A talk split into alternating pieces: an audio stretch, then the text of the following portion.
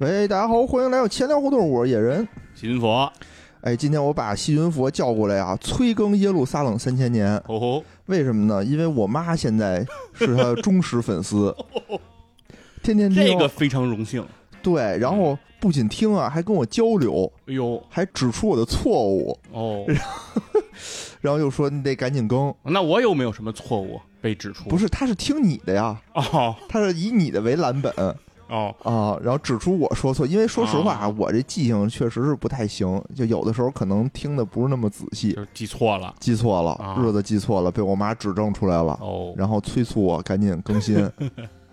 哎今天很有意思呀。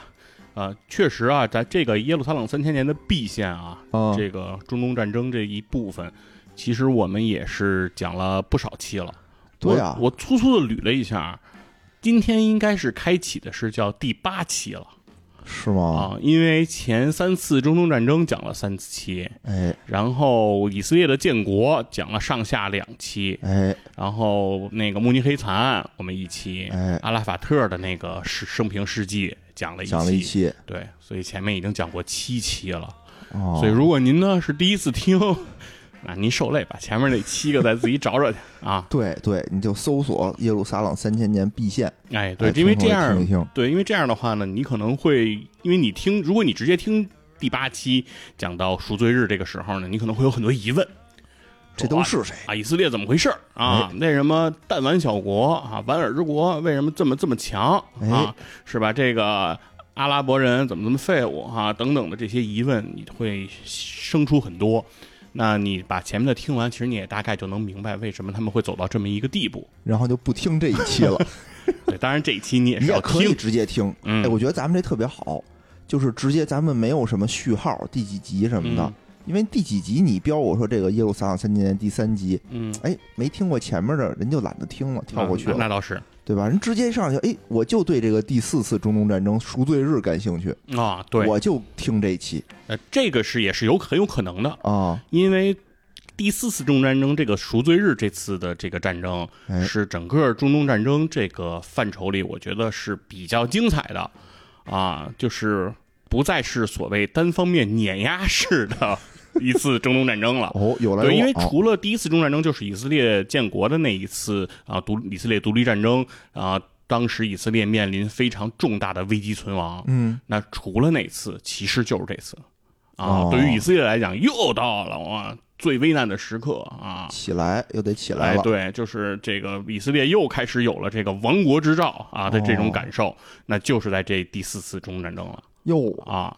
呃所以呢，之前呢也给大家讲了一下，就是第四次中东战争发生之前的这个慕尼黑惨案。嗯，为什么要讲那件事情呢？也是给大家铺垫一下，就是说第四次中东战争这个东西它非打不可，非打不可吗？双方的这个积怨啊，啊，积压的已经很久了。哦啊、哦，然后作为这个阿拉伯人方面呢，对于以色列来讲，他们其实更多的就是一种恐惧，嗯。他们开始对这个敌人是不屑一顾的，嗯，哎，觉得就你们就这么几十万人，嗯，那我们打你还不手拿把掐，对吧？对啊。我们哥五个一起一拥而上，哇，孙子一样。是一脚步就把你那破门给你踹开了，啊，是吧？但是呢，打了几次，越打越没自信，哎，越打越害怕。但是呢，比起他们害怕以色列，所有这些国家的领导人，嗯。其实是更惧怕自己国内的声音。哦，看出自己不行，哎，对吧？我号称我是这个王者水平，对打你们这一个青铜小小儿，应该易如反掌。对，就是色厉内荏嘛，对吧？啊你这样的一个统治者，你对外每次都宣称要把以色列灭国，然后讲的这是阿拉伯世界的一次圣战，但是圣战你屡屡不行，哎那说明了一个什么问题呢？哦那，就是你不行呗，是是吧？如果你不，行，那就会有人想要取而代之。稍微动动脑子就能哎反应过来。没错，所以说这件事情对于阿拉伯世界的这些领导人来讲，其实他也很被动。所以说这件事情也是到了啊、非要去打不可的这个程度。哦，但是呢，呃，阿拉伯世界呢，我们最主要的这第四次中东战争的两个最积极响应的、嗯最想要去打这场仗的，嗯，那就是埃及和这个叙利亚。哦，为什么哎，之前也已经讲过了，说埃及的这个萨达特哦现在接过了这个纳赛尔的这个枪啊，成为了埃及的总统。哎，那从他成为总统的那一刻呢，其实他也深知啊，自己就在水深火热当中。是，啊。如果自己不能够在对以色列的军事行动中，哎有所斩获的话，嗯自己这个位置可能也是非常不稳当的。嗯而叙利亚那边就更别说了啊，阿萨德是想要让叙利亚成为中东第一军事强国，哦啊，，一直有这样一个熊熊的野心。作为第一军事强国，你不能连自己的领土戈兰高地都在别人的手里嘛，啊，所以自己也是一定要打这场仗。但是呢，虽然他们两个想要打这场仗，嗯，但是他们也不太敢贸然的进行这次战争，是这打不过呀，打三次了没打过，因为他们俩也商量好了，说嗯。我们要打，我们只能对以色列进行一次突袭，哦，要，打一个措手不及。哦但同时呢，他们也知道，无论是苏联还是美国，嗯，都非常不希望在中东再生战事、哦。再燃战火了，是，因为这个冷战的格局啊已经非常清晰了，嗯。双方已经矛盾比较尖锐了。嗯。那在这个时候，如果中东再燃战火，很容易把两个超级大国又拉下战场。嗯。那对于两国来讲，觉得这个事情就太没必要了啊，消消停停的。过几年好日子，那才是这个苏联或者美国的这个最终立场。嗯那所以这个时候呢，两边呢虽然两边阿萨德和这个萨达特想要打这场仗，嗯，但是呢也是在悄悄的哎做着一些部署。哦，比如这萨达特呢，就天天就是在国际社会上啊叫嚣，嗯就说我们啊是一定要对以色列啊进行这种军事行动的。嗯那同时呢，我们也在这个强有力的武装自己。哦，哎，苏联，你看看弟，小弟儿，哦我有没有这个决心，是吧？勃列日涅夫同志啊，寻宗，寻宗大大，你看看我啊，行行不行？你看看我啊，我准备拿出埃及一百万条银命啊，哦，去把这个以色列给灭了。哦你看这个事儿行不行？不是让让他干嘛呀？让干嘛让苏然后？跟苏联说，你得给我军事上的援助哦啊，哦哦，哦你得继续给我武器呀、嗯对吧？嗯萨达特就说，当时你给这个纳赛尔提供的这些武器，看来不好使啊，对吧？没好使，所以哦我们第三次中战争不是六日就结束了吗？是啊？六天让人来一个焦点行动，就给我哎们全废了。所以说明什么？就是这事儿折的是你的面儿。大哥，哦其实我无所谓。懂了，打的不是我的屁股，打的是大哥你的脸呢。哎，对，大哥，你瞧这这事儿没毛病吧？嗯这这是我使你的武器，然后他们把我暴揍一顿。对啊，说明什么？说明你的这个武器装备啊不行，不如美国，嗯嗯，你不如人家，你不是跟人家军事争霸呢吗？，对你输了，对吧得？在我们这儿展示一下对，您的你厉害还是得给我提供。所以苏联呢也没有办法，无可奈何，啊！就继续呢给这个呃萨达特的埃及军队呢进行这个武装。那这一次萨达特啊也非常有心眼儿，哎，他不再像以前纳赛尔时期那样，就是比如说跟苏联要战机、嗯要坦克啊、要火炮、要导弹，就什么都来点儿。哎，哎，什么东西我都撒上点儿，我嗯都有。一说什么最先进的我都有，对啊，但是一提这数量呢，可能哪个都不是特别够用。哦，这次萨达特不这么想，嗯萨达特想是首先，以色列什么厉害？嗯，以色列空军厉害，对，对吧？以色列上次焦点行动就是启动的这个飞机，把我们机场全瘫痪了。所以我们就不要飞机了。对我们要飞机没有什么什么用，我们要飞机都没有起飞，因为我因为我们的那个那个总司令在天上，我们都不能打。啊，哎，对，这也是非常精彩的一幕。所以说这次呢，我们就要要这个苏联给我们武装啊大量的萨姆六地对空导弹，哦，我就要做出密密实实的这个防空。嗯，我不能让这个以色列的空军啊，再对我这个进行这种肆无忌惮的轰炸。让他不能再这么嚣张对，那同时呢，以色列还有什么厉害？他说，以色列坦克集群特别厉害。啊！上一次这个每次在西南半岛的突进，那个坦克呀，呼就来了。你这么一说，就感觉人家就什么都厉害，人嗯天上也厉害，地上也厉害，嗯，对，坦克太厉害，太厉害了。那以前的思路呢是跟苏联要坦克，嗯，想让这个特六二坦克跟这个以色列的坦克进行这种正面的对决硬，碰硬对硬碰硬。嗯我还觉得这事儿不行，不行不行，有坦克不一定开的有人家好。哦，所以说，我们这次不要这个特别多的坦克，但是苏联你给我准备 AT 三嗯单兵反坦克的这个炮哦，和这个 RPG 的反坦克火箭，嗯嗯嗯我都要这个一个士兵能扛着走的。哦我要武装到什么地步呢？嗯埃及的军队是当时世界军队的一个奇观，平均每三个士兵啊，就有一个扛着反坦克装备的士兵。哎呦，啊，就是 AT 三呀、RPG 也就已经武装到了这个地步。嗯。就是你整片看上去，我的天，这这支军队啊，就是打坦克的。啊，你要有的时候你就会想，如果这时候以色列只出动陆军啊步兵，嗯。没有这个重重装甲，啊那，这些 AT 三可能就没有什么用了啊。哦，但是呢，萨拉特不这么想，就说就打你坦克，玩的就是极致，哎，哎，做人可以中庸，做事必须极端，哎呦，我们就得这照着这么干。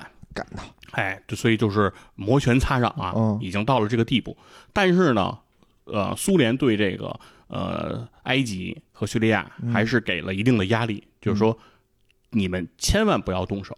哦，如果你们要是动手，嗯，那我无法就是保全你们的这个这个有生力量。哦，我没办法给你们做出什么保护啊！哦这个就是到时候你们可别打不过。哦，萨拉特呢，就心里就非常不爽嘛。哦，但是也碍于这个苏联的面子。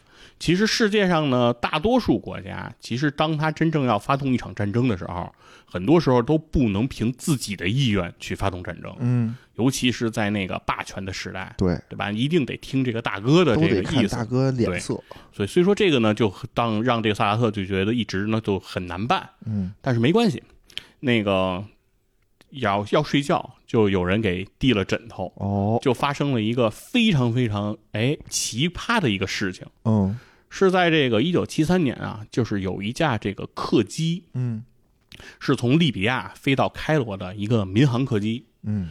这是一个周次的航班，就是每周都会起飞一架嗯。啊，一架波音的七二七的飞机。嗯，这架飞机的机长是一个法国人，哦，然后这架飞机的这个机械师也是法国人啊，嗯副机长是个利比亚人啊，嗯。就是这么两个呃，这个法国人和一个利比亚人来作为这一架飞机的这个领导班子啊，嗯。这这样一架飞机，当时这个飞机上装了一百三十八名哎从这个利比亚飞到开罗的乘客。嗯。啊，那这架飞机呢？开始起飞之后，当它飞到这个就是啊埃及附近的时候，哎，就进入到了这个干燥的这个沙漠地带，嗯。哎，它就正在往开罗去飞。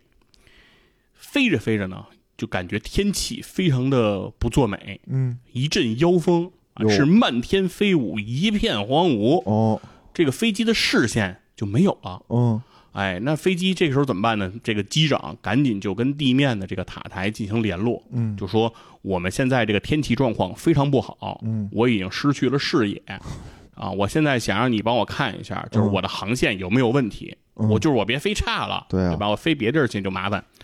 这个时候塔台回应说呀，没问题，嗯，妹妹你大胆地往前飞啊，往前飞你接着飞啊，嗯。没问题，一会儿你就能到了。哦，很快很快了，你就能到了。没，你现在的这个方向啊是非常非常的正确的。哦，那这个时候，那个机长就继续往前飞吧，嗯。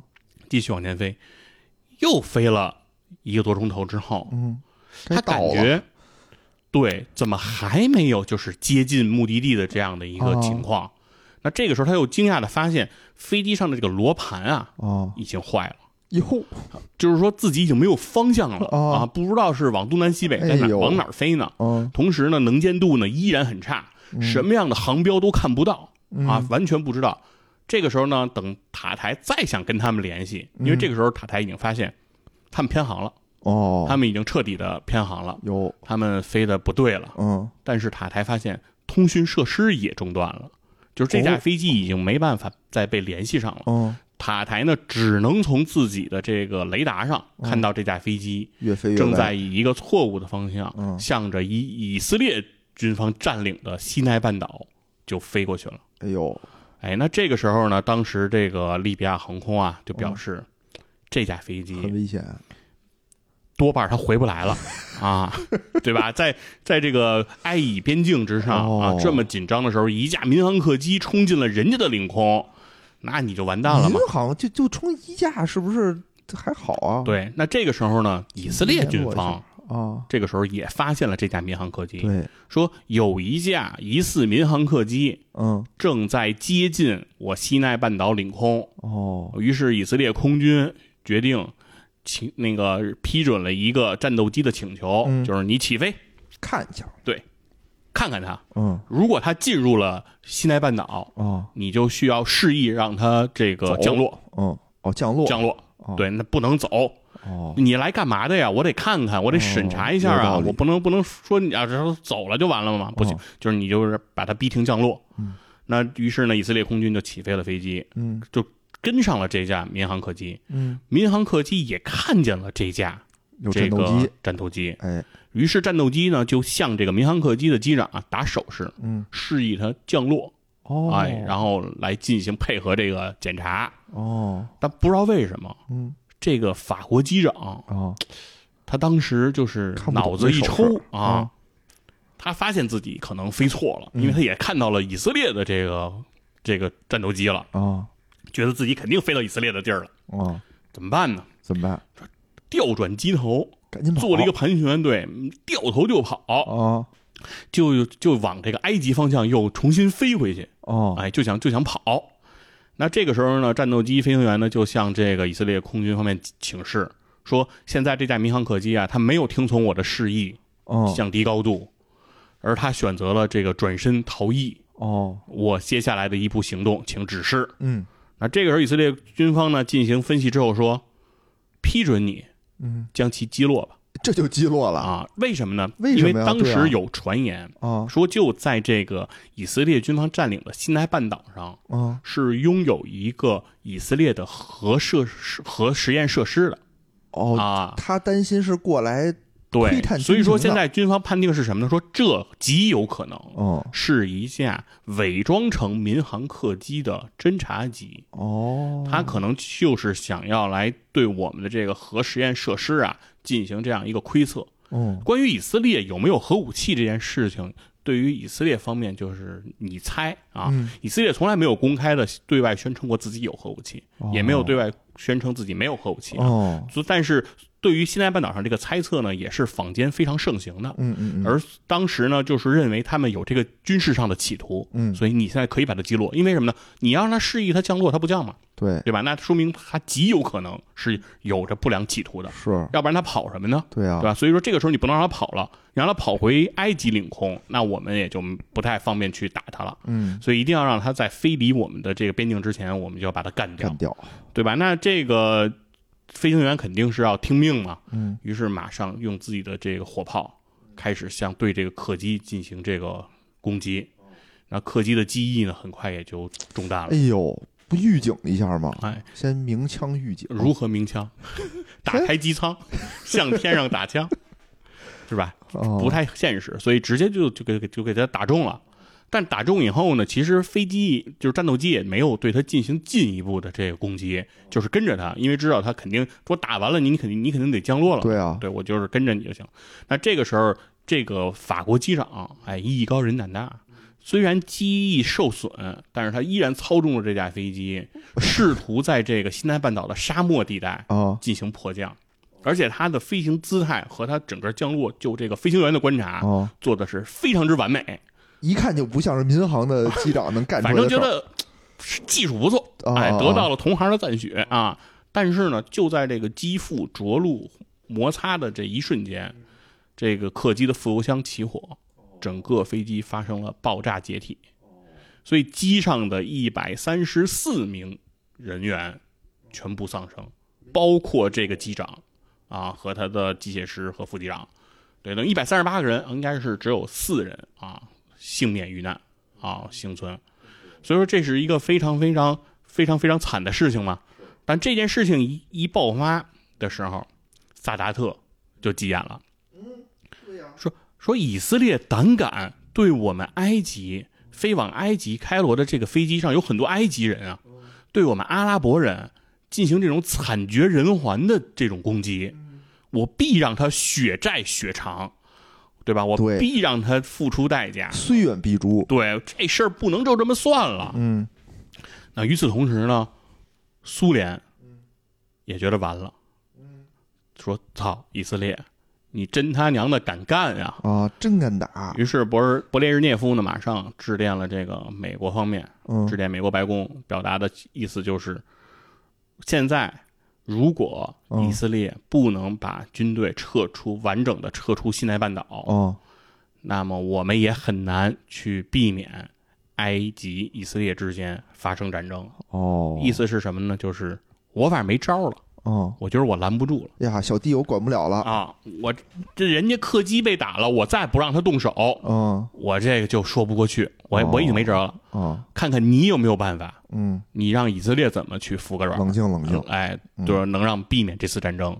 但美国方面也觉得没辙了，啊，你管不了，我就管得了。是啊，这以色列他听我话吗？哦对吧？他从来他也没听啊那，是我爹，是我这他妈 招谁惹谁了你？小弟你管不了，我爹我能管吗？是我这也我这也弄不了啊。哦然后他从来也没听过我的，我哪回让他挑起事端了，对吧？他哪回也没听我的，所以说美国方面也表示无可奈何。所以说呢，这个时候埃及和这个以色列之间的这种军事冲突的这个疑疑云啊，就非常的浓重了。而萨达特呢，也做得非常的高明，他在这个期间呀、不断的在进行军事演习，啊，一发生这个事儿，马上就开始进行这种大规模的军演。哦他这边一军演呢，嗯以色列马上提升自己的战备等级，哦，啊，是吧？就是这边又又军演了，我们赶紧这这可能哪天就打，准备。结果呢，这个萨达特很有意思，嗯他三天两头的搞军演，嗯但是他不真的发动任何实质上的对动作，哦没有任何的军事冲突。那时间一长啊，这以色列方面啊也有点麻痹了，就觉得哎呀，又来，又来，哎，真也不打，我们这天天应对，他们又远演习了，那提升半级吧，啊，我们找找坦克吧，啊，过一会儿估计还得灭火，还得还得还还还得停回那个仓库，真麻烦，真麻烦。就是以色列整个军队其实都陷入到了这么一种麻痹、麻木的这种状态。，觉得他不敢打过来。哎嗯，而且呢，其实整个以色列军方啊，当时就认为嗯埃及不可能有胆量主动对以色列进行攻击了。哦对，你们哥五个来我都不怕，哎是因为自己过来上一，次的那个第三次中东战争，嗯给以色列人打出了士气，打出了这个威望，是对吧？打出了这种自信，觉得哦埃及你来多少遍也没用啊，嗯对吧？遑论你一个埃及，你十个埃及绑一块儿你也过不来啊。哎所以说一直就陷入到了这样的一个情绪当中。嗯而萨达特呢也很有技巧。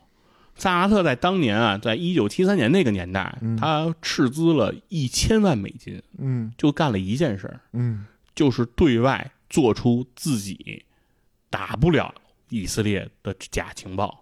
哦对比如说他在这个演习过程当中，自己把自己坦克给炸了，哦，哎，然后呢，在演习过程中，他用的这个炮弹直接在这个火炮里炸膛，哦哎，或者说是什么误炸了自己的军事设施，哦等等示弱，对，用这些是说觉得我自己这个军队啊还是非常费齿，嗯嘴上叫嚣的很厉害，哦，但是实际呢显得呢很不靠谱。明白但这一切呢，其实都是萨达特的这样的一个演示。都是计策，对，而这一切呀、都让这个以色列军方越来越自信，哦，觉得你瞧，就这人是吧？嗯，造一航母还没出船坞就翻了，对吧？哦都是这样的新闻。这不就是现在的印度吗？对，面对这样的，我没说那个，面对这样的对手，嗯我们还有什么可怕的？他不可能打，是，对吧？那这个时候呢，其实这个萨达特和这个阿萨德啊，就是逐步的开始商议，说嗯我们如何进行一次突袭，让他做到毫无准备。现在我们前期的这些铺垫也已经做的差不多了。嗯那这个时候，阿萨德说呀，我们最好嗯，还是能再把那个约旦的孙子侯赛因国王给忽，悠给忽悠进来。哦他不上次说不打了吗？对啊，咱们让他跟咱还是能合作一次，哦，咱叫他来商议商议。哎，于是这两边呢，在这个一九七三年的九月二十三号，就邀请这个侯赛因国王嗯，来到埃及，三国首脑啊开了一次会。哦，这次会呢是一次密会，嗯就是没有这种会议记录的。嗯，但坊间呢对这次会议的猜测是什么呢？就是两边两方就对这个侯赛因国王啊进行这个 PUA。哦，哎，那萨达特说呢，就是我们已经决定了，嗯，肯定是要对这个以色列啊进行一次卓有实效的军事打击了。哎，那这一次你是不是有有愿意有意愿来参加呢？啊，侯赛因国王哎不了脑袋不参加啊，不打肯定是不打。打，不了啊。那这个时候呢，阿萨德又接着说啊，现在我们呢已经做了万全的准备，哦。这一次叙利亚一定会收复这个戈兰高地，哦，一定能赢，一定指定能行哎，指定行。嗯而埃及呢也将收复西奈半岛。嗯哎，那至于约旦能否收复约旦河西岸和耶路撒冷老城，嗯这个我们就不太清楚了啊，哦，就得看阁下啊做出怎样的应对了。哎那这个时候呢，这个这个侯赛因呢，对此其实是内心里是仍然拒绝的，哦对吧？因为首先侯约旦国王这侯赛因啊，他对这个阿萨德就哦非常的不满。哦为什么不满呢？就是约旦国内有着特别大的这个内战矛盾，哦之前也讲了，这个巴结组织在约旦国内发动的这个内战，是吧哦？打出了这个黑色九月。嗯那非对于约旦来讲，就说我处理这些难民，我就焦头烂额呀，嗯对吧？然后而且这个巴结组织背后最大的资金支持国嗯正是叙利亚，哦哎，所以说这个侯赛因啊，对这个阿萨德其实本身就心有不满，说你为什么要给我这个接触的难民这事儿添乱呢？对吧？对大家都是阿拉伯兄弟，我出面来安置这些难民，还老刺杀我，对，然后他们还老刺杀我，然后你还在背后给他们递刀子，哦对吧？你这是什么意思？然后这个这个叙利亚说，嗯、当时这些难民，嗯呃，都在这个就是约旦河西岸这个地带，嗯是我们当时这个第一次中战争的时候叙利亚军占领的，嗯嗯嗯但是我们没要，我们把这个地儿就给你了。哦。这个上面的难民就是也是你的，哦，就是是你的，人也得是就是这个难民问题啊，嗯。我没有，哦。你说你有，那是你的问题。哦。但是呢，就是毕竟啊，对于这个巴勒斯坦人啊，我们叙利亚人还是有一定的愧疚的，哦，因为当时也没有安置人家的难民，是。你们不是给接收了吗？哦。我们也没有安置他们，所以我们觉得在道义上说不是很过去的。哦，所以人家要钱要武器呢，我们也不得不给他们一些，哦。因为让他们用以对付这个以色列。嗯。至于你说他们那枪炮都没有对准以色列人，都对准了都对准了你，这也是我没有办法的事情。哦。这个事情我们也很无奈，嗯啊。所以说这次呢，还是希望你能够参与。对，但是侯赛因，都是误会，对对此呢，应该就是虽然没有记录，但是从他后续的表现上来看，嗯。侯赛因应当是拒绝了。哦，为什么呢？因为哦九月二十三号他刚刚参加完这个三国首脑的密会之后，嗯。在九月二十五号，他就致电了以色列方面，哦。对他致电哦。以色列方面，告知说今天我要开私人飞机哦。飞到特拉维夫，嗯。我要亲自面见梅厄夫人，哟。因为当时以色列的总理就是国母梅厄了嘛，哦。啊梅我要见梅厄夫人，嗯。这个事情呢，又是这个整个中东战争上，哎，又是一个非常轰动的事儿。是啊，因为这个侯赛因国王确实厉害，嗯，他就擅长开私人飞机啊，自己。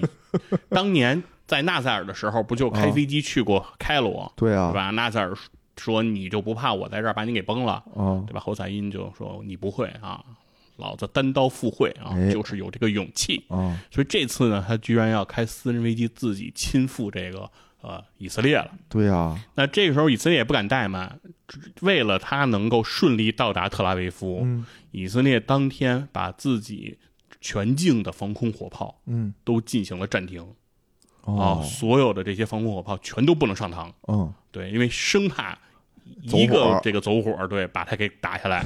这要是再把他打下来，那比打那民航客机那事儿可就大太多了。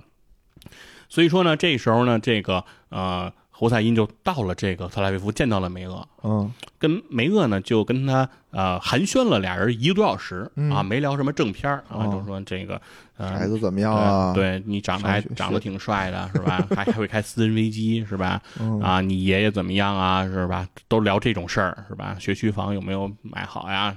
对，都聊的是这些乱七八糟。但是一个多小时之后呢，啊，梅厄夫人坐不住了啊，就问了这个侯赛因一个问题，就说你在你的判断下，叙利亚有没有可能对以色列发动军事袭击？这个时候呢，这个侯赛因也是开始打开窗户，哎，说点亮话了。我我此行的目的是什么呢？就想告知你，就是呃，埃及和以色列确实在筹划对于以色列的军事行动，这点是毋庸置疑的啊。说那梅厄夫人说，那叙利亚会不会对我进行袭击啊？这个时候，这个呃，霍赛因说：“我认为叙利亚不会单方面对这个以色列进行这个空袭，这一点我是比较保能，就是心里比较有把握的。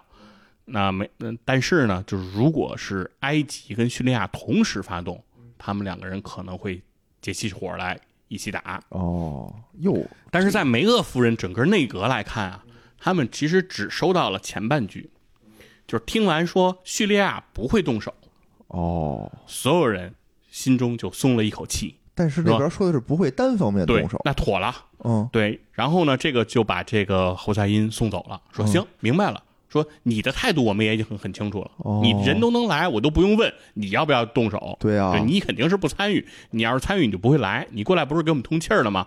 对你，你是个好朋友啊，我们的这个好朋友没毛病了。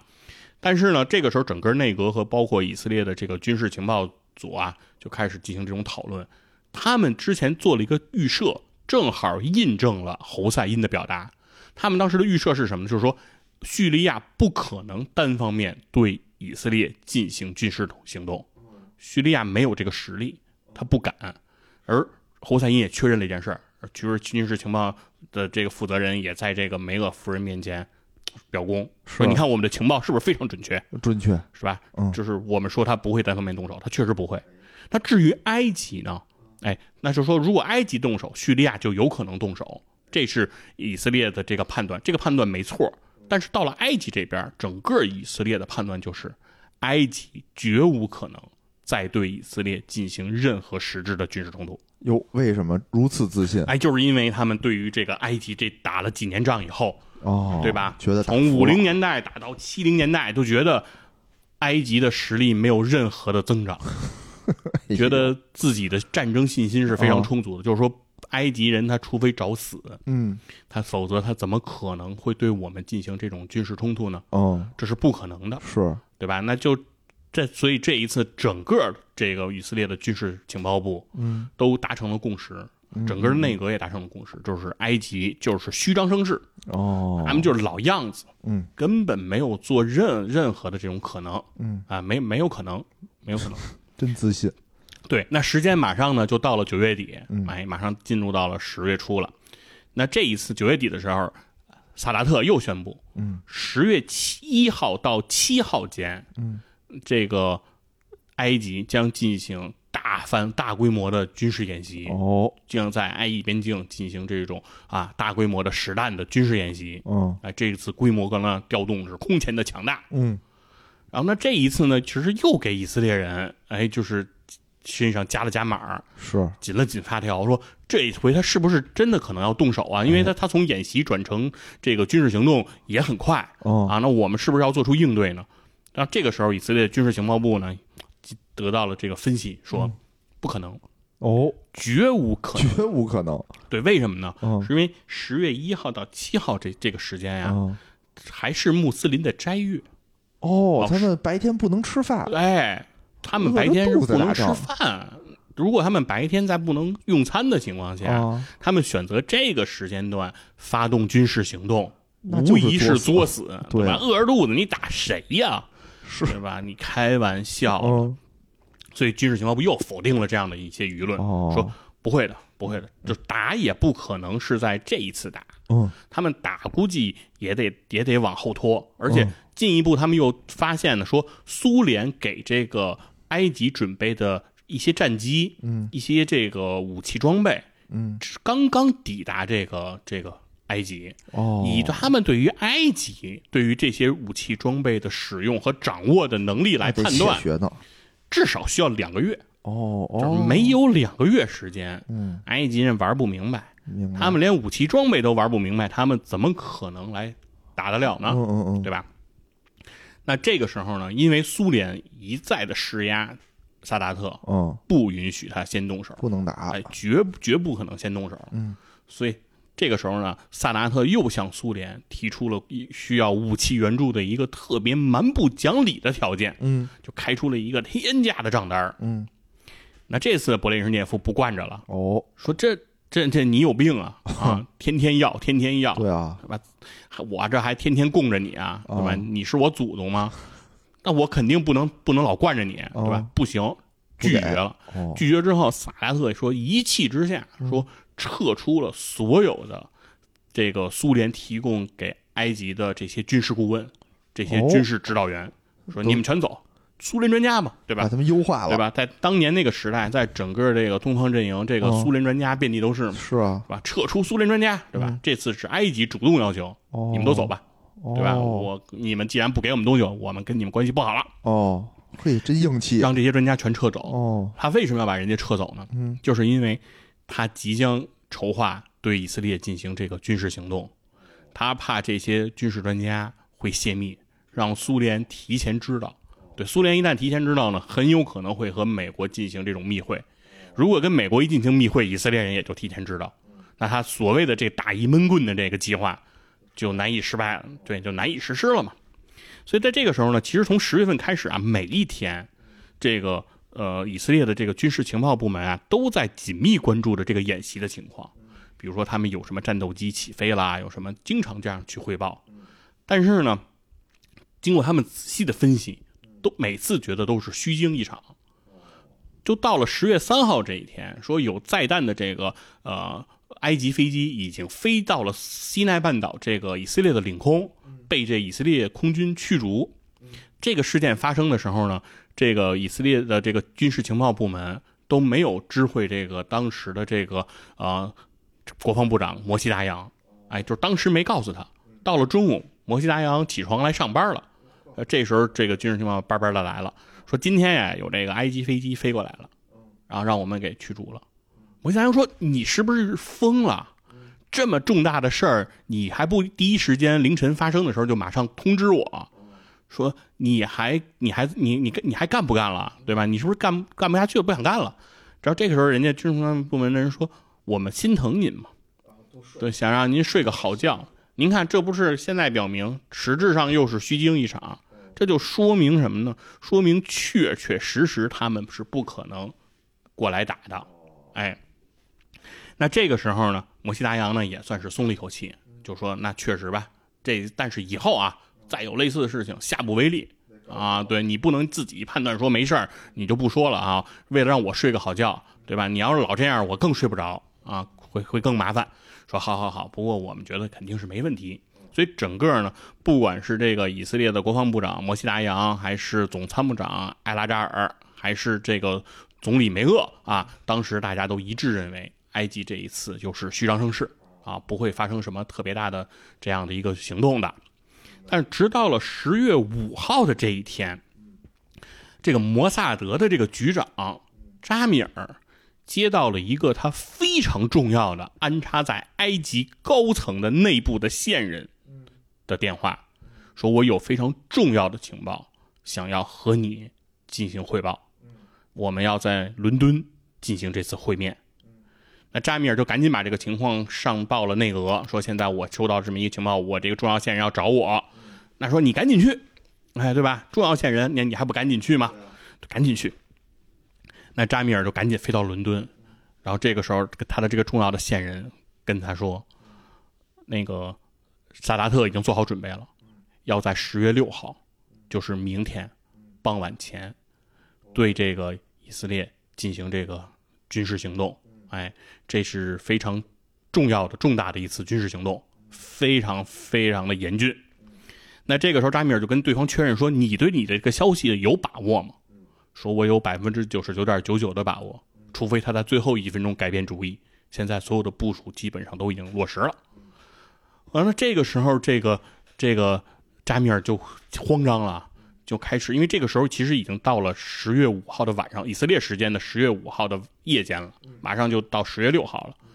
那这个时候他就打电话，赶紧回到内阁，想要联系梅厄夫人，通知这样的一个消息。但是他打电话回去，接线员接起电话来说：“不好意思，现在以色列已经进入赎罪日了。哎，现在除了我这部电话，所有的电话。”都是宕机的状态，我联系不上任何人了。哎，对，这个时候就得给大家讲讲这个赎罪日这个情况了。赎罪日对于这个犹太人来说，它就是它一年当中啊最重要的一个节日啊。就在这一天，是犹太人认为要为自己这个生来所谓的原罪啊进行这种救赎的这样一次活动，一年一度。那这个赎罪日时期的以色列是到了一个什么程度呢？赎罪日的当天，所有人是不可以动刀枪的。哎，就是你，对你不可以动刀枪，就是也就是说刀菜刀也不可以动了啊。那个武器当然就更不能碰了。然后另外所有的这个电子设备。也是不可以开打开使用的，所以当天的以色列的电视台、广播电台都是静默的状态，嗯，所有的通讯设施是瘫痪的状态，嗯，电报、电话，哦，都是都停了，都是瘫痪状态，没电，对，没电。然后所有的发动机引擎，嗯，是不可以打着的。哦，哎，就是当天整个以色列全国没有车在跑。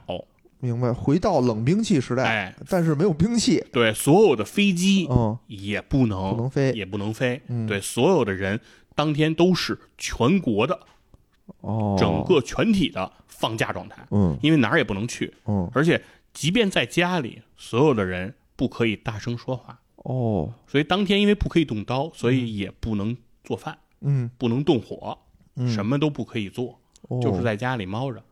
赎罪，在家里赎罪，对对对，这就叫赎罪日，就几乎啊，可以相当于比我们的那个大年三十的晚上，大家刚刚过完年嘛，就是几乎比那个状态。就是还要对呀，大年三十大大家都开电视看春晚，包饺子。对，但是呢，比如你说街道上有，就是大年三十那个晚上还有没有商场营业呀？嗯，还有没有这个这个这个这个这个单位在上班啊？对，当然当然当然，其实其实还是有哈。对，但只不过就是说，基本上就是那么样一个状态，比咱们那个还要严酷。而对，然后这个状态下呢，就是所有的人都联系不上了，而以色列的军队方面也是也是如此。所以每年的这个赎罪日啊，都是以色列军方的一个军人的放假休息日。因为什么呢？发动机也不能开，枪也不能摸，那个飞机也不能飞，什么也不能干。你啥都没有，你这些军人留在军营里还有什么意义呢？对，那你肯定就就先回家吧，休息一天，然后回来第二天再说。以色列也不大，对吧？回家也很方便。所以基本上呢，都会提前回回到家里。基本上从十月五号这一天呢，大家就陆陆续续回家，就只留下少数的这个站岗执勤的这些人员，对，进行这种这种维持。然后大部分人呢，都等赎罪日结束，才会一一的回到岗位上。哎，是就是这么一个情况。所以这就是扎米尔面临的一个局面，就是说他没想到萨达特就是选择要在赎罪日的当天动手，因为这是以色列。全国，如果你要想找一个他一年当中最脆弱、最就是这不设防，嗯，对，最容易敲一记闷棍的时刻，嗯，就是这一天了。所以呢，这个时候扎米尔呢就赶紧又打电话给到了自己这个同事的家里啊，自己的一个助手的家里。那他都已经顾不上使用这个加密通讯了啊，直接就用的民用线路直接拨了过去。电话接起以后呢，他就开始用密之前设计的密语跟自己的这个助手进行交流，说，呃，马上要有一个大的合同，正在正要签署，预计在明天傍晚时分就会签成，内容是我们都知道的。哎，说完这番话，他就挂断了电话。这个消息呢，就算是放回国内了。他这个助手也不敢怠慢，赶紧带着这个消息就冲到这个内阁，开始招人、召集人。但是也都没在嘛，所以慢慢的这些人才陆陆续续的回来。这个时候其实已经到了十月六号的早上起来的六点了啊，就是也就是离这个他们当时所判断的这个一个进攻时间大概还剩十二个小时，因为他们说是傍晚嘛，那他们大家判断是在六点当中六点多钟进行这样一个这样的一个情况，于是内阁整个就炸庙了，说赎罪日的时候要打这场仗。我们以色列军队现在就处于瘫痪的状态，全国处于这种静默的状态，我们怎么动员呀？对吧？怎么搞呀？然后，于是内阁呢又开始紧急的开会。那这个时候呢，总参谋长埃拉扎尔就已经表现的非常的着急了，对，他就建议梅厄夫人说：“我们现在一定赶紧要实施总动员，紧急动员。我建议直接动员二十五万我们的预备役。”把人赶紧召集成，然后利用这十十来个小时啊，推到前线战场。我们那如果有可能的话，我们最好能够先于埃及动手前，对埃及先进行军事打击，就像每一次哦，我们做的那样，对吧？先下手的围墙，嗯对，我们不能等他们动手了，我们再动手，嗯，我们一定要做到这一步。那这个时候，梅厄夫人就看向了摩西达扬，嗯就说：“您老觉得怎么样，是吧？嗯独眼将军是吧？恐怖分子头子，是，说你怎么看？”这个时候，摩西达扬依然嗯非常坚定的认为，埃及不敢对以色列进行动手，哦，哪怕是在赎罪日这一天。他们不敢，因为我还在，对，摩西达扬觉得说，我老子还刀还没钝呢，是吧？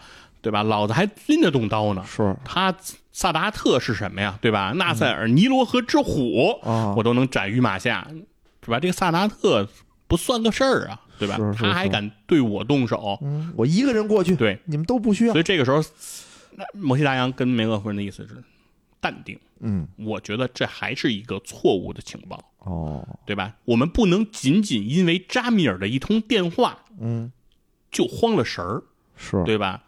遇事不慌，美临大事要有进气，这才是大将之风啊！是，我认为打不起来，那怎么着？不可能啊！哦，所以说，摩西达扬呢说，你看他打电话，他不就是说要签一个大合同，是吧？可能真的是有合同，真有合同，可能真的呢是签个合同的事儿呢，万一呢，对吧？万一万一不是呢？哦我们赎在赎罪日之之之中大动干戈，哦我认为完全没有这个必要，哦，对吧？怎么也就不差这一天，嗯是吧？那这时候呢，这个梅厄夫人等于是在两个人阿拉扎尔和摩西达扬之间做了一个折中的选择，嗯，就说，呃，他说我们还是切记，不要贸然的先对埃及动手，就在他对我们进行军事行动之前，我们不要先打他们。嗯这一点我们要切记。如果我们先动了手，在整个国际社会上，我们就会非非常被动。是，哎，这一点我们一定要做到。另外呢，你不是要动员二十五万人吗？嗯，那我觉得也不用那么多，我们先动员十万人试试。啊那也不少，对，我们先动员一些吧，哦啊，但是呢，也不用那么紧张啊。这个时候他是这么安慰这阿拉扎尔，于是整个这个以色列这个军事动员啊就开始了。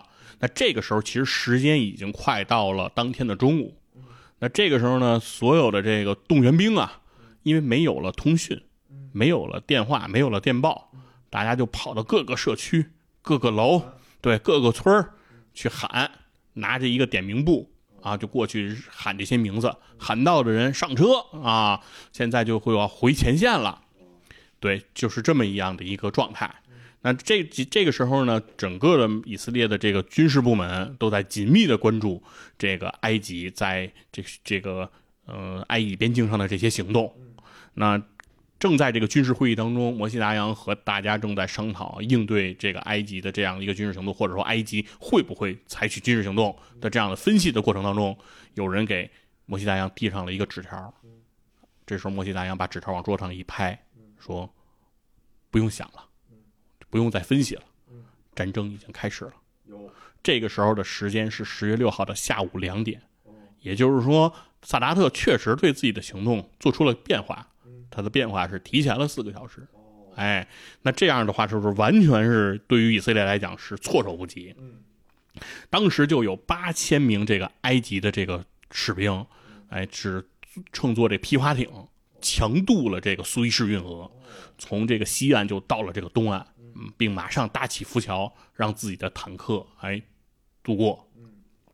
那因为都知道这个苏伊士运河的这个东岸啊，以色列是修筑了非常坚固的，刚才之前提到过的这个巴列夫堡垒，对吧？斥巨资打造，哎，是非常的坚固，固若金汤。但这个时候有一个问题，整个巴列夫堡垒里面的守军只有四百七十六人，啊，因为大部分人都已经放假了，所以这个对这个堡垒上是没有人的。然后另外呢，因为了应对这个巴列夫堡垒，所以在这个苏伊士运河的西岸，也就是埃及这一侧，埃及人是不断的垫高自己这一侧的这个土坡，把自己垫成了一座山。为什么呢？就是我这岸比你那岸高，这样呢，我打炮过去就比较方便，对吧？我俯攻这是比较方便的。那为了应对对方的这个垫高呢，这个这个以色列方面在这巴列夫堡垒前面就修筑了梯田，哦就是我把我这个坡变成台阶儿，这样你坦克来了，你不是也爬不了台阶儿吗？哦坦克可以爬坡，但不能上台阶儿，是是是对吧？你不就上不来吗？对，对吧？所以是做了这样的一个应对。但是他们没有想到，就是巴列夫堡垒垒里的这四百七十四个守军啊，嗯就想看看说以色列这坦克它怎么能上来。好奇对，就是他他也上不来。哦那现在虽然我们人少，但我们修筑了这种强大的攻势，我们对他们还是有优势。是但他没想到呢，除了坦克呢，嗯埃及方面还调动了大量的消防车，哦来到了这个这个这个这个这个岸边儿哦，这个巴列夫堡垒就有点看不懂了。消防车有什么用拿水滋我啊？对啊，啊，消防车有什么？是说一会儿坦克就要着火，他们就要救火吗？对，怎么想的呢？对吧？哦派来这么多消防车，就看这些消防车啊，就用这高压水枪，嗯对着这个台阶儿式的这个土坡嗯，进行这个长这个这个大规模的滋水活动。能能怎么着？因为这个土坡啊，它是用沙石垒住的，嗯所以滋完这个土坡以后，这个沙石它就会留下来，哦，这个台阶儿就不存在了。就变成斜坡了，哎，对，所以坦克很快就有蔓延的就攻进来了。，嗯。然而，并且呢，在驻守在这个呃西奈半岛上的这个以色列的这个装甲部队啊，嗯。它其实是有一个旅哎在这里驻守的，嗯。但是他惊讶的发现，这一次的埃及除了出动了坦克，嗯。还出动了那每三个人就扛一个反坦克导弹的 这些特种兵。对这些反坦克哦，这些反坦克兵，哦。这个东西就让这个这个这个这埃及的这这以色列的这个坦克部队很头疼了。是就很快就损失了几十辆这个坦克就对被炸在这个这个反坦克这个武器的下面，嗯。因为当时对这一个预料是非常不充分的，哦。所以整个巴列夫堡垒啊，在整个的过程当中嗯。几乎没有起到任何的作用，和当年法国的马奇诺防线是一样的。的下场就是一模一样。对，哦很快这个埃及的军队就突破了这个巴列夫堡垒，嗯。就到了这个苏伊士运河的东岸，并且向西奈半岛的深部开始深入了。嗯那与此同时呢，叙利亚方面也开始行动了，哦对吧？因为同时行动嘛，对啊对吧？这这个时候，萨达特的方面给了阿萨德这个一个暗号啊，这边呼叫巴德尔巴德尔这样的一个暗号，哦意思就是满月行动。他们把这次行动称之为满月行动，哦哎，进行这一次突袭。那这个时候呢，叙利亚方面也出动了一千四百辆坦克，哦哎，就向这个戈兰高地啊进行这个突击。嗯那这个时候，在戈兰高地驻守的以色列军队嗯。拥有一百七十七辆坦克哦。啊，这个差数量的差距是非常多的。是。这另外呢，还不光光是一百七十七辆坦克的问题，嗯。问题更严重的是有一百七十七辆坦克，但是开坦克的人现在放假了，所以这一百七十七辆坦克现在在仓库里呢。哦，所以这个时候以色列方面就非常被动，哦于是紧急动员，就说所有的驻守这个戈兰高地的这个坦克兵，嗯。你们现在迅速的赶往这个自己的驻地。嗯。到了以后，你们要做的第一件事儿嗯。是把坦克先开出来，哦。说不要做战争动员，嗯，不要去做战情分析，什么也不要干。先第一件事儿，先把坦克给我开出来，要不然对就开不出来了。对，要不然这坦克开不出来，可能就没了。嗯。你们呢，先开出来。但是开出来坦克的时候，有的坦克手就发现了，嗯。这坦克是开出来了，嗯。但是还没有油，哦。也没有挂弹，哦。机枪手也没在。哦，对，现在我开了辆空车，我就是一活靶子。对我出来我干什么？啊这个时候军方说不要慌，嗯。后续靠其他车辆给你运、哦装弹手，嗯。现场边跑边装弹，哎呦。边跑边加油、哦。啊！你就你就随时的弄。嗯那这个时候有多窘迫呢？可以举一个例子，在这个格兰高地上有一个这个坦克手叫戈德，啊，他是一辆坦克的列车长啊，就是这辆坦克他说了算，哎，这辆坦克的大哥，他到达以后也是第一步，先把这个坦克开出来。他开出来了没有几百米，他的这个队员就全部归队了，哎，大家的速度还是很快的，而且装弹手什么的也把弹药啊、油料都准备好了，就是这是一辆满编的。对吧？可以发挥最大作用的这个坦克了。所以这时候歌德呢接到了这个上峰的命令，说戈兰高地上有一个地方非常的非常的这个紧要啊，是一个就是一夫当关万夫莫开的这个山口，叫这个拉斐尔山口。现在呢，你就要去这个山口，你就守住拉斐尔山口，啊，不要让这个敌方的这个这个坦克哎越过这个拉斐尔山口，你就要去完成这样的任务。然后说，戈德说好，我有多少这个兄弟啊？就是我们还有多少援军啊，跟我一起来执行这个任务，对对吧？我我这个要去执行这个任务了。说现在事实就是没有，除了你，其他的坦克都不能过来支援你，因为我们一共就一百七十七个坦克，而且很多坦克现在还没有装弹，所以现在没有办法，没有人能来支援你。现在就你老哥儿一辆这是真的一夫当关，啊！现在你就去，你就去吧。哎呀，哥德接到这个命令以后，嗯，那完成去吧。对啊，到了这阿拉山口，他就发现对面在他视线当中，嗯已经就看到了至少一百多辆坦克，叙利亚坦克就向他袭来那这怎么打呀？啊！然后于是就在这个这个这个所谓的这个拉斐尔山口啊，这个哥德的这辆坦克在里头就横冲直撞啊，进行这种游击打游击战，就是打两炮就跑，然后打两炮就跑啊，来回的这个左支右出这样的救援。然后呢，当时呢，他的这个这个驾驶员就很快就被对方坦克的机枪给击毙了。那这个时候，这个作为这个列车长自己呢，也是具有驾驶坦克的能力，所以他就接替了自己的这个战友啊，继续驾驶这辆坦克，在这个山口里进行这样的一个这个防御，就靠他这一辆坦克拖着这一百多辆坦克的这样一个进军步伐。哎呀，叙利亚真然后以至于叙利亚呢，当时方面也没有搞清楚这个山口里现在具体有多少辆以色列的坦克，所以他们的前进速度呢也没有放得很快，因为都怕突出的部分会被对方先行击灭。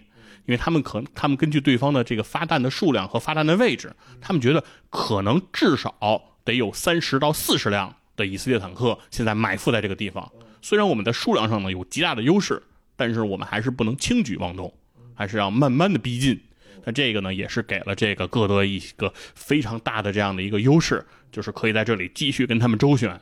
最后这辆坦克打到什么程度呢？就是机枪手负重伤啊，掉了一只胳膊，然后他的这个履坦克车的履带的有一侧履带被炸断啊，就是这辆坦克基本上已经到了一种半瘫痪的状态。但就凭着这一个坦克啊，在这个山口，他们完成了据守了对方超过八个小时的任务。哎呦，哎这所以说后来这个歌德也被以色列人授予了这个这个国民英雄的这个勋章啊，就只是觉得非常的英勇。但这只是一个侧面啊，这只是一个局部，就是在整个哥德戈兰高地上发生这样的这个场面是屡见不鲜的。以色列的坦克都是在这种局面下，不知道什么时候有援军，不知道什么时候能够拖住敌人，不知道什么时候自己就会殒命的状态下，依然的英勇的出击。然后这个时候呢，这个摩西达扬也非常的激动啊，就说：“我的人呢？人呢？啊，你们的兵呢？嗯，都在哪儿啊？赶紧都让他让他赶紧去这个前线。那于是那个以色列方面就进行了极大努力的这个动员。嗯但是呃，总参谋部告知摩西达扬说，我们至少可能还是需要二十四个小时，才能够把我们的这些军队后备力量调动起来，对吧？因为这个已经是很快的了。但摩西大洋依然是非常非常的愤怒，非常非常的激动。但事实上呢，这个以色列方面动员自己的这个部队用时仅仅用了十五个小时。对，这在整个国际战争史上已经是一个非常大的奇迹了啊！这已经是非常的快速了。但同时呢，视线回到这个西奈半岛附近，也发生了一个情况，就是埃及的军队很快的突破了苏伊士运河，突破了巴列夫堡垒，接近了这个西奈半岛的这个沙漠腹地。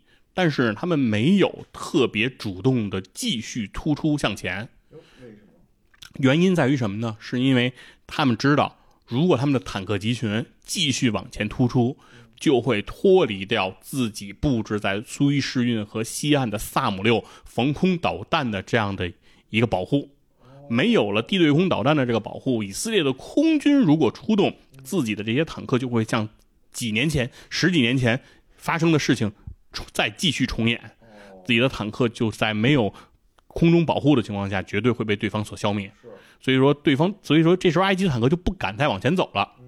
同时呢，他们也知道说自己配备的这些反可反坦克的这些武器，也是需要配合坦克集群来进行活动，所以自己的活动范围是非常有限的。所以到了一个位置之后，他们其实就逡巡不前了。哎，那这时候以色列方面也非常清楚，这个东西是非常的非常的麻烦。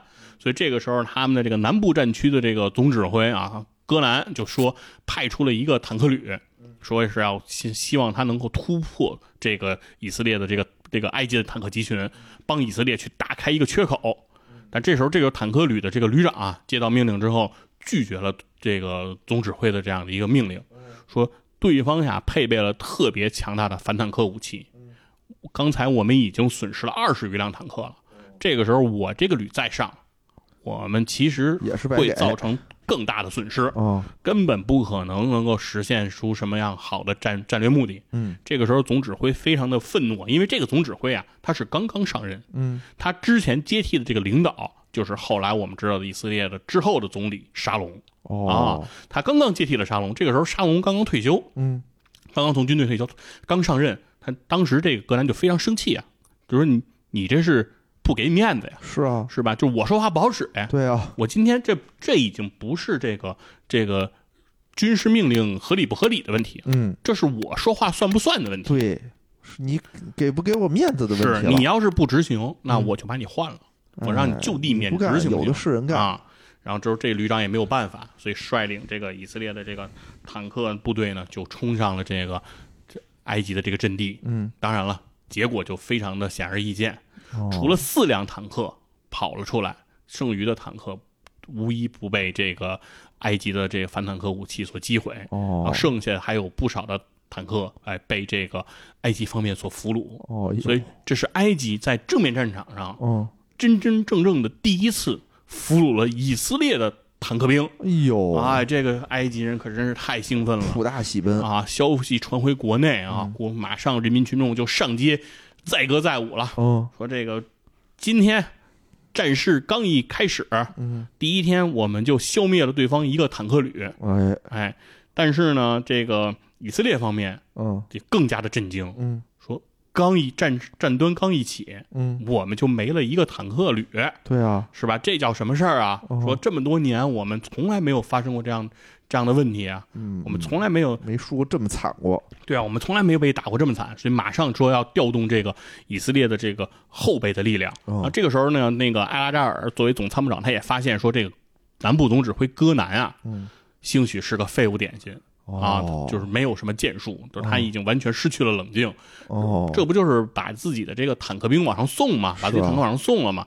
这个人已经不适合指挥了。嗯，所以他又重新的召回了这个沙龙。哦，哎，就是让沙龙来继续进行在这个南部带领一个预备役师，嗯，哎，来进行这样一完成这样的一个使命，同时自己去接替这个呃戈南的位置啊，就总参谋长下放到这个南部战区做总指挥。对，当当然呢，为了不动摇军心，因为这个人才刚刚上任三个月，哦，这个时候你直接给他免职呢，不太合适，对于整个军心是不稳的。对，那这个时候他还挂职，但是实际上的指挥就已经不允许他来。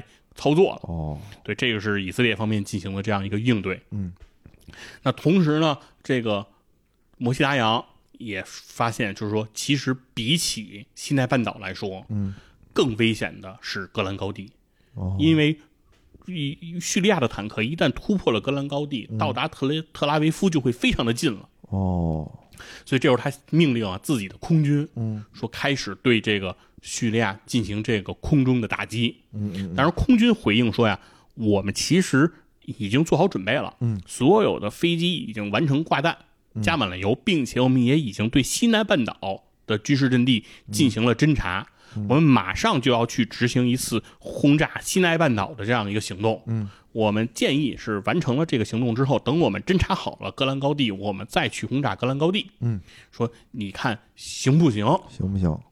然后这个时候，这个这个这个莫西亚扬说不行。哦，相比西南半岛，格兰高地更加危险，而且我要求你不仅仅去轰炸戈兰高地，嗯，我要求你去轰炸大马士革哦，就是叙利亚的首都。对，那这个这个决定呢，也震动了这个总理梅厄。嗯，梅厄就说，如果你现在用战斗机去轰炸机去轰炸大马士革，势必有可能会造成平民的这个伤害。嗯。如果这样的一发生，对我们的压力还是非常的大。嗯。但是这个摩西大洋说，如果现在不进行这样一个行动，嗯我们很难遏制。凭我们现在在格兰高地上的部署，我们可能很难拖住叙利亚的这样的一个进攻了。哦所以这个时候，这个这这个以色列的空军也无可奈何，说赶紧通知所有的飞行员啊，取消轰炸西奈半岛的行动，嗯说改为去轰炸这个格兰高地和这个大马士革。嗯，那所有的空军飞行员都在骂娘，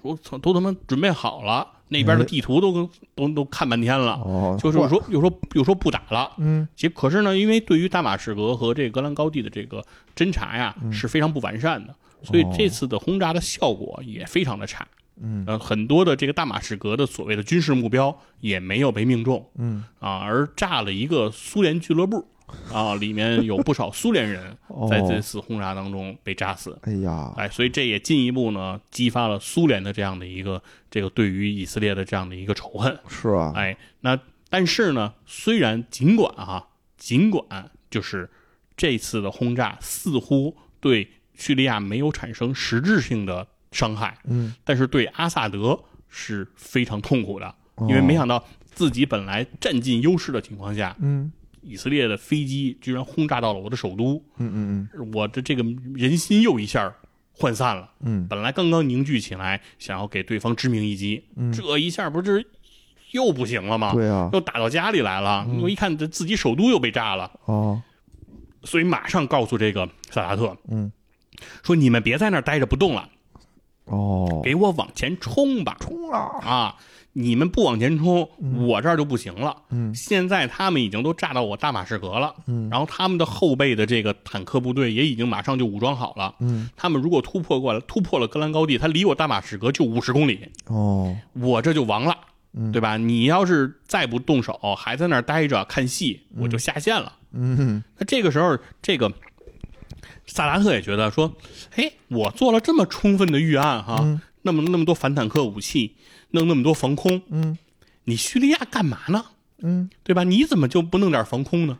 哦你要是也有点萨姆六，你不就是把他的飞机就能给打下来了吗？对啊，对吧？你说你你咋就没有像我准备的有吗？准备这么好呢？是啊，对吧？这就是就无可奈何嘛，就是他要求他的装甲部队说，哦那现在不要固守阵地了，嗯，我们往前突吧，哎，来对这以以色列进行突击。嗯但是以色列的埃及的军方当时就表示嗯说，我们不能突，嗯，对吧？当时他的总参谋长说，我们不能突，我们只要现在往前突，我们就是吃亏，嗯我们很容易被人包。嗯我们很容易被人包饺子。哦我们因为没有了这个这个地面的这个这个空中的这个保护，哦没有了这个反坦克的武器的这种招这个保护，哦凭我们坦克跟人家拉开了阵地上，真的硬碰硬，不行，我们打不过。嗯但是萨达特表示说，这已经不是一个军事命令了，嗯这是一个政治命令。哦，哎得得如果让我们的兄弟看出我们的决心哎，对，就是说这个已经不是在考验你的军事素养了，哦，这是在考验你的政治格局了。嗯嗯，你是不是忠诚？哎，哎，那所以这个时候军方也没有办法了，啊，那只能于是等于他的第三集团军就开始这样的一个突，就开始进行这样一个突进。嗯那果然呢，就遭受到了这样一个重创。哦，哎，那与此同时呢，这个呃，苏联方面因为自己的人也被炸了，嗯所以就开始对这个埃及和这个叙利亚进行这样一个军事援助。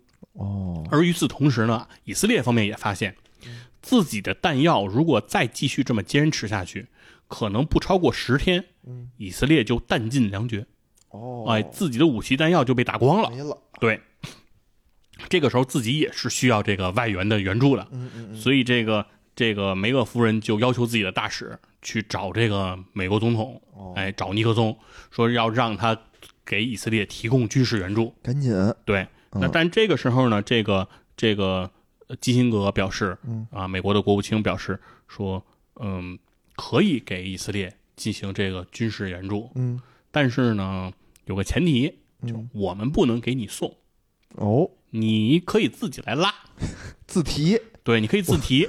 对，现在就是没有这个快递了。啊，对，春节快递下班了，下班了。对你自己来自己来自提。哦，我以色列方面就疯了啊，就是说，因为以色列没有大型的这个战略型的空中运输设设备和运输能力，哦，只能靠这个民航客机嗯改装的这个运输机来拉这些东西，哦所以，就拉的就微乎其微嘛。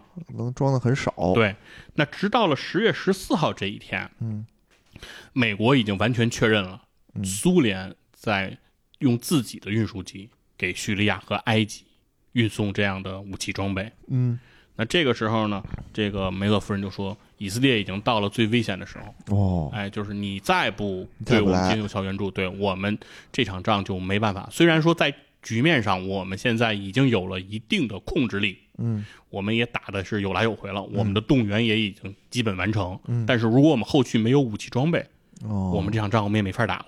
是巧妇难为无米之对，炊。所以在十月十四号这一天，嗯对尼克松终于决定，他下了一个命令，嗯叫做把一切能飞的东西都给我飞到以色列去。哦，哎，这就是所谓叫五美分援助，嗯说以色列花过了五美分，然后换取了美国极大力的这个援助。哦，对，那这个时候还有一个问题，美国虽然决定了派自己的战略运输机、啊，C 幺四幺这种啊运输机能够往以色列去飞，但是美国离以色列太远了，是，距离长达一万多公里。哦，对，怎么办呢？嗯，然后最后是协商之后说，北约整个的欧洲，他的盟友没有一个人支持这个美国去给这个以色列运送这个武器。有。哎，最后只有葡萄牙嗯。啊说你可以借用我的这个机场进行中转，哦也就是美国的飞机要飞五千公里到葡萄牙的这个机场，再从葡萄牙的机场再飞到以色列的机场，来给他提供这样的一个物资。但美国开始提供这样一个不那个空中的支援之后，嗯，在接下来的一个月的时间，呃美国共计给以色列援助了两万两千多吨的这个武器装备和你弹药。说那会儿美国不有好多什么军事基地呢吗？嗯。都不让使。而当时的北约，其实当时整个战争的格局就是，嗯，当时整个的北约的欧洲的这些美国的盟友，嗯，所有都是不支持这次以色列的军事行动的，哦，因为首先是从英国和法国的角度来看，嗯，他们认为以色列始终对苏伊士运河抱有野心，哦，而对于他们来看，苏伊士运河是属于自己的利益范围，哦，所以他们会非常排斥以色列对于苏伊士运河的野心，嗯嗯嗯，所以他们非常的不支持以色列对于苏伊士运河的所有的企图。因此，他们在整个的基础战争基础上是不支持这个呃以色列的。嗯而同时，西德方面呢也很有意思，西德届时已然成为了埃及方面最大的军事供应国。哦。哎，也就是说，埃及是西德军方的大客户，哦，从我这儿买的东西最多。嗯嗯嗯，哎，那我不能得罪财神爷呀，是是，对吧？？这要是我支持这以色列人不买了，对，对，所以说这个时候呢，西德方面也非常暧昧，嗯所以也不太支持以色列。所以说这样来说呢，就是欧洲这些大国实质事实上都不太支持以色列的这个行动，哦所以也不会把机场借给美国来使用。明白。对，所以说这一次只是只有葡萄牙，哦哎，允许了这个这个机场，所以后来呢，葡萄牙也成为了以色列最坚定的盟友。哦，也就是这个世界上，如果说和以色列关系最好的国家葡，萄牙。对，可能不是美国，哦可哦能是葡萄牙哇啊。以色列人至今感谢葡萄牙啊，哦，因为要是没有这个机场的提供，嗯以色列可能觉得自己就危在旦夕了。对，哦，所以就说，在美国的军事援助开始到位之后，嗯那以色列确实在战场上开始逐步的占据这个优势了。嗯。那其中呢，在西南半岛，由于这个呃埃及方面的这样一个突进，嗯，然后通过美国的军事间谍卫星，他们发现在嗯埃及方面的第二和第三集团军之间是有一个缺口，哦，哎，所以这个时候沙龙就判断说，我要率领我的这个装甲师嗯。突出这个缺口，然后去切断他的第二和第三集团军之间的联系，嗯争取能够包围他的第三集团军，哦，然后突进到这个苏伊士运河。嗯哎，那这样的一个军事行动，事实上也是非常的成功。对，在后续的战争发展来看，确实第二和第三集团军就被沙龙的这一次突进给切断了。哎，而配合以色列死灰复燃的这个空军，所以导致这个，因为以色列的这个防空阵地在沙龙的突进之后就被迫的后撤。哦，由于你的防空阵地的后撤，所以以色列的空军又一次的占据了优势，哎，重新掌握了这个大局。哦，哎呀，这个还是被人打回来了。对，就是之前占的便宜，嗯在这一刻马上就要拱手的让让人了。让回来。对，但是呢，事情还没有完全的结束，嗯是为什么呢？因为阿拉伯世界还是有朋友的，哦，因为以色列，因为以色列得到了美国的这个军事援助，嗯所以阿拉伯国家联合起来，欧佩克嗯，就决定自己的石油生产嗯。将宣布减产百分之五。哦，哎，什么意思呢？哦，就是希望提高这个油价，因为美国是这个欧佩克最大的石油消费国。哦，我减产之后，对于你的这个油价上涨，你是有非常大的这样一个经济压力的，嗯。所以相当于是对美国要实施这种制裁。嗯。而美国呢，对于这个阿拉伯世界做出的这样一个制裁啊，嗯充耳不闻，嗯因嗯为在他看来，就是欧佩克这些石油输出国就是靠石油在挣钱。哎，你除了油，你还有啥？是啊，你油如果还不卖了，你还挣什么钱？对啊，对吧？你自己他妈就得先饿死。是，对，我看是是是我不买哎受的影响大，还是你卖不出去受的影响大，对吧？所以在此压力之下，嗯美国毅然决然的继续给以色列提供了二十二亿美元的军事援助。哦，那这一下是把以沙特阿拉伯为首的这个欧佩克这些组织成员国，就给得罪了，说就是我们说话不好使呗，不好使啊不，好使，对啊是吧？行，既然你觉得我说话不好使，嗯好的。自一九七三年的十月二十号起，嗯沙特等欧佩克石油输出国嗯决定对美国进行石油禁运。哦，从那一刻起，嗯就没有一滴油再能从沙特流向美国了。哦，这样一个决定，就导致了一个事件，嗯。被称之为叫一九七三年的第一次石油危机，哦，就是重大的一次石油危机。嗯。甚至这次石油危机都影响了后续汽车工业的这个发展，哦，对吧？汽车工业当时在美国或者整个世界追求那种大排量嗯。的汽车，但是这个在从这一刻开始，这是这个小排量的、更经济的、哦。民用的，包括日系的车辆，这些品牌，丰田、本田，嗯，哎，开始占领美国市场，哦。也是从这一个时刻开始的。当时这个石油危机啊，到了什么程度哈、整个油价在这个时间段迅速增长了四倍，嚯，哎，而这个不仅仅是价格高的问题，而是真的没有油的问题。哎，当时尼克松宣布啊，全国的加油站在周六和周日不允许营业。哎，这两天你不能开门，因为这两天可能去加油的人的数量是最多的。对，而全国的高速公路要求限速嗯五十五英里以下，哦，就是你不能开太快了，你要开太快了费油，就费油。哦，然后意大利 嗯宣布禁止所有的老百姓嗯，开车上路，哦，就大家都不许开车了是，啊。然后西德方面啊说那个要求所有的家庭嗯，只能开一个屋子取暖，哦，其他的屋子暖气都不能开，省油，哎，省省油。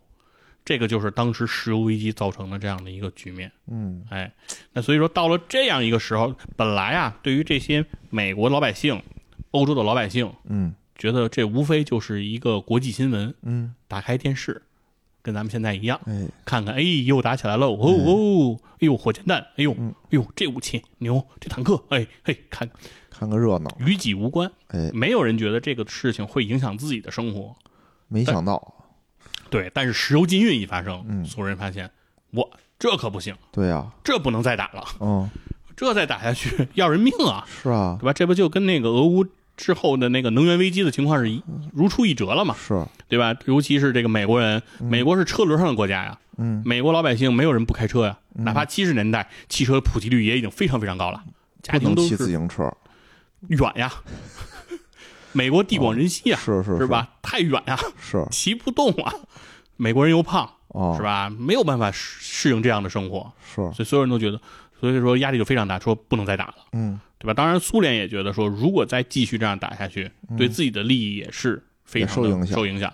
所以就在莫斯科，哎，召会了这个萨达特和基辛格，嗯，对这个呃双方停火这件事情进行这种磋商。嗯那最后呢，双方最后决定，哎，就从十月二十三号嗯的晚间的这个时候，这个埃及和这个以色列在西南半岛上进行这个停火，哎哦，哎这件事情就达成了。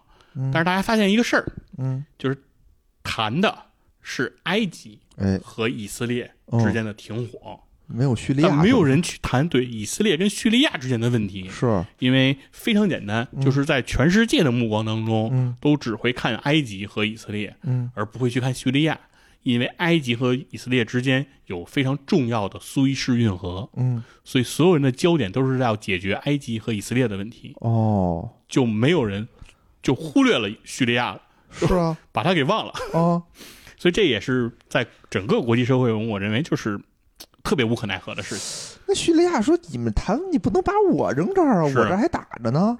所以说，虽然呢，当时的那个在西南半岛上的战端呢在逐渐的削平，但在即使在这个战事也即将平息的时候，沙龙依然在坚持的突进，争取着每一分每一秒，甚至在埃拉这儿接到说两分钟之后，这个战事就要停火的时候，他依然对对方表示：“你说什么？信号不好，没有听见。”他们的目的就是一定要尽快的去包围住整个埃及的第三集团军。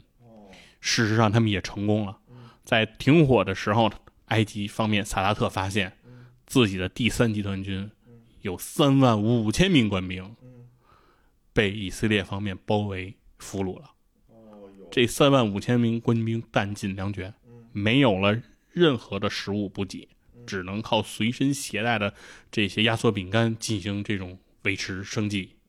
对，所以双方就开始对于这个以色列对于埃及的第三集团军的命运进行磋商和讨论。在美苏不断的这种交涉之下，以色列方面决定给埃及的这个第三集团军打开一条生命通道，把这些水啊和食物运送进去，哎，保证第三集团军不被这个活活饿死。对，这个也是当时梅厄夫人认为说，如果一旦第三集团军出现了人生命上的安危，哦，那对于以色列来说，在道义上将会非常的被动。是哎，当但是呢，这些人我们也不能轻易的放掉。我以为说打开一道生命通道让你们回家，对，这些人我们哦也不能轻易放，因为这三万五千人就是我们谈判最筹码重的筹码。嗯嗯，然后呢，这件事情呢，其实双方之间其实后来的大规模军事冲突就逐渐平息了。萨达特方面呢，基本上可以认定，从他的内心也认为这一次的第四次的赎罪日的战争也失败了。但是呢，他依然依靠着国际社会的这样一个干预，要求以色列从西奈半岛撤军了。也就是说，从名义上，埃及通过赎罪日的战争收复了西奈半岛啊，而叙利亚方面呢，也在不断的敦促之下，和以色列也最终达成了一个和解。而以色列方面也非常有意思，因为整个的戈兰高地依然还在以色列的控制当中，但是他们给了阿萨德一个面子，把戈兰高地的北部的一个城市送给了叙利亚。哎，也就是说，从叙利亚的角度来讲呢，叙利亚通过这次的赎罪日战争呢，也收复了一个城市的失地。对，阿萨德呢也亲到了这个城市，升起了叙利亚的国旗。那据说呢，从此之后他就再也没有踏入过这个城市。啊，对于他们来说，也认为这是一个内心上的耻辱。而更让他们感到耻辱和崩溃的事儿，就是萨达特的态度。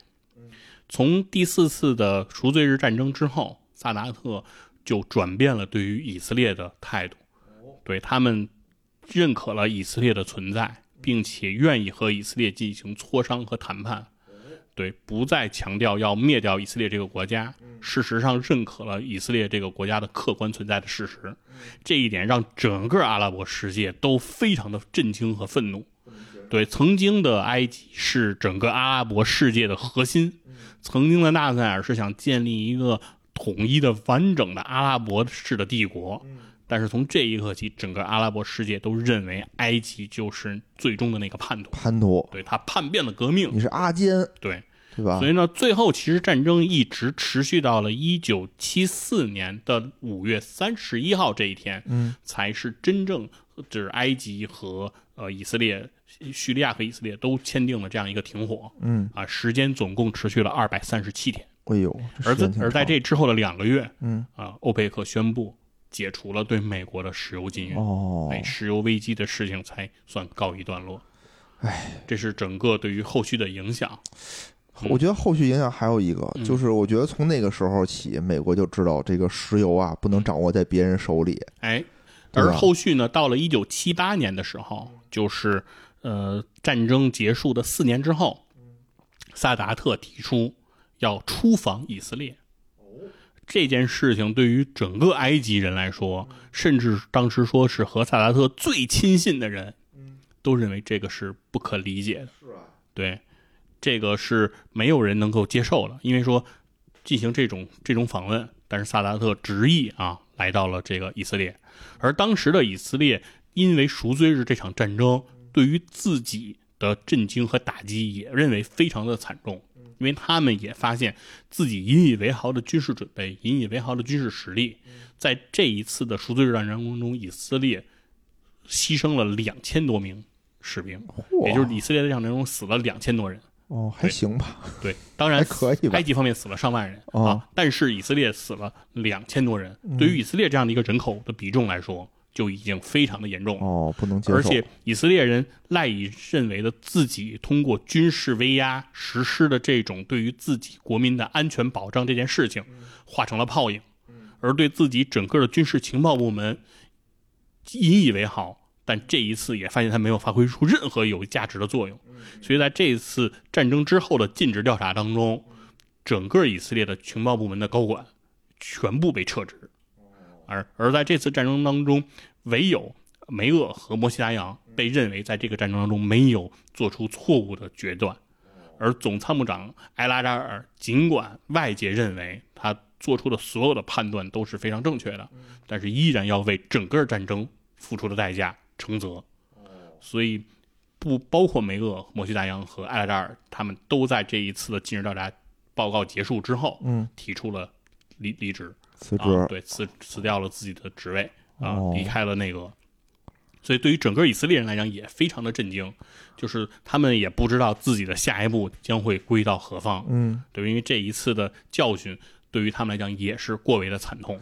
是。而在四年之后，当萨达特宣布来出访以色列的时候，对于以色列人来讲，他们认为这可能也是属于他们的一个机会。而这一次这个时候，以色列方面的总理已经变成了贝京，就是当时我们讲以色列建国的时候讲到的哈加纳和伊尔贡合并成为的这个以色列国防军，而伊尔贡是比哈加纳更为纯粹的恐怖分子的那个头子，就是北京。对，一贯冠以非常强硬的北京啊，居然在机这个落地的机场热烈的欢迎了萨达特，而萨达特也在这个是一次发布了非常非常著名的这个演讲。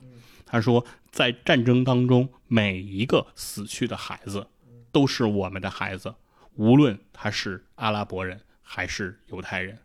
在战争当中，每一个没有了丈夫的人，妇女成为了寡妇，他们本应都会有一个幸福的家庭，无论他是阿拉伯人还是犹太人。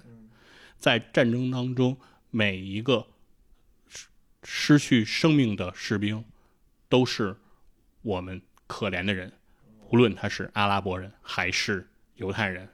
当然，他的讲话内容还有很多，但最后他的结尾是说：“这不是我一个人的战争，这也不是以色列领导人的战争，这是数以万千计生活在这片土地上、保有着热忱的人们的善良和正义。”他的这一番演讲的打动人心之处也是非常的著名啊。然后从此之后，其实呃双方之间的协商啊和磋商也是呃也是非常的充分，而最终他们是和美国总统在戴维营双方签署了埃及和以色列的这样的一个哦双边认可的和平的协议。嗯，那自此之后，在整个呃中东的危机问题上，从此埃及正式的就退出了历史的舞台，哦，也就是所谓五次中东战争之后的第五次中东战争。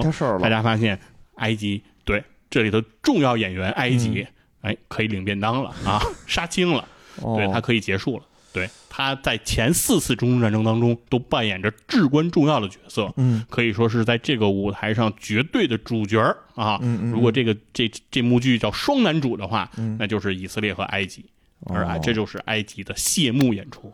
就以后他即使换了领导人，嗯也没有再提出来对，也没有再走向战争，跟以色列决裂的战争。对，哦埃及在事实上已经认可了以色列的存在，明白？但是呢，在每一年的十月六号，嗯，埃及还是会有大规模的军演的活动，有，来祭奠自己在赎罪日这场战争当中，嗯为整个埃及人在这次战争当中他们树立的自信和勇气。哦，因为毕竟在战争的开端，嗯他们着实的重创过曾经他们认为不可一世的敌人。嗯嗯嗯，他们认为这是对于埃及这个民族、嗯这个国家能够继续在国际舞台上生存的一个非常重要的事件。嗯否则，他们可能就没有再继续生存的勇气。嗯所以，他们依然做这次的军演。而在一九八一年十月六号的这个军演过程当中，嗯。极端的埃及军方的士兵，嗯，嗯，三个人对于萨达特进行了枪击，哦，因为极端的埃及军方会认为萨达特的所作所为是怯懦的，是屈辱的，是背弃了自己的梦想和主义的，嗯。所以他们最终萨达特是死在了自己自己的人手的枪口之下。哎呀，对，也是为整个所谓赎罪日战争，我们现在可以给它画上了一个句号。哦，哎呀，这挺唏嘘的。你说，你说这巴以冲突这块儿吧，也是今年的一个非常遗憾的一件事儿，对吧？嗯等于又跃然纸上，又很那边又打得很热闹，然后苏伊士运河好像几经也是停摆。嗯你说现在这第四次战争好不容易感觉要和平，但嗯你说这个和平吧，我觉得还是建立在这个公平、平等、正义之上而。虽然我们说埃及作为主角退出了这个舞台，哎，但是中东的问题还远远没有结束。对，因为在这次战争当中，不仅仅埃及和叙利亚出动了自己的军队，嗯，事实上伊拉克也派出了部队哦，进入到了战场。嗯约旦虽然国王侯赛因哈、最早的叛徒 跑到梅厄夫人去见面，嗯，但是其实他也象征性的派出了自己的表演部队啊。对，而沙特方面啊承担了这次赎罪日战争百分之五十的军费。哦，哎出钱了，对，摩洛哥派出了一个旅，嗯突尼斯也派出了自己的军队。哦，所以在整个这个战争当中，其实参与的国家还是非常多的。是对，而巴解组织方面嗯啊，也派出了十六个飞行员哦，啊。对，所以说很多人也会认为，就是他有飞机嘛，他就派飞行员，嗯，就是没有飞机，但是我们有训练有素的飞行员，对，派了十六个。用啊对，？所以说很多人会觉得说，为了巴勒斯坦民族解放而打的中东战争啊，啊，巴勒斯坦方面出了十六个飞行员。对呀，我嗯哎呀，我是觉得你看啊，这场仗打完以后，埃及他为什么退出了呢？他拿回了他自己的利益，嗯，对吧？西奈半岛他拿回来了，苏伊士运河他拿回来了，这他就够了呀。对这他就够了。那现在我们为什么要打这场战？我们的目标不是为了我们的阿拉伯兄弟吗？嗯，不是为了这个巴勒斯坦人民吗？跟他没关系啊！这场仗，对，所以说最后呢，其实可以说，虽然在这次这个这个军事冲突当中，嗯呃，埃及方面呃得到了人对萨达特来说相对满意的结果，嗯。对他们收复了自己的这个领土，但是其实呢，一从另一方面说，也无非也是把两个国家的对峙前线又往前移了一些，对啊，对但是其实这片土地上的所谓和平，嗯，其实还远远没有到来。就就是啊，就没有就没有涉及到巴勒斯坦人的任何事儿。这场嗯仗打的，是，对吧？没有说我们谈判，我们不仅要把这个西奈半岛还给我，对吧？你还得把我们这个 巴勒斯坦兄弟土地你要退退还一些，没有。对，所以接下来还会有最后的故事，也就是哦所谓最后的一次中东战争。嗯第五次中东战争。对然后可能讲到完第五次中东战争呢，会跟大家整个去回顾一下整个中东战争吧，对于这个世界的影响哎和，这种脉络。嗯，行行行，今天这时候也不早了，感谢大家的收听，也感谢佛爷的这个精彩的讲解。那咱们今天就到这儿，拜拜。拜拜。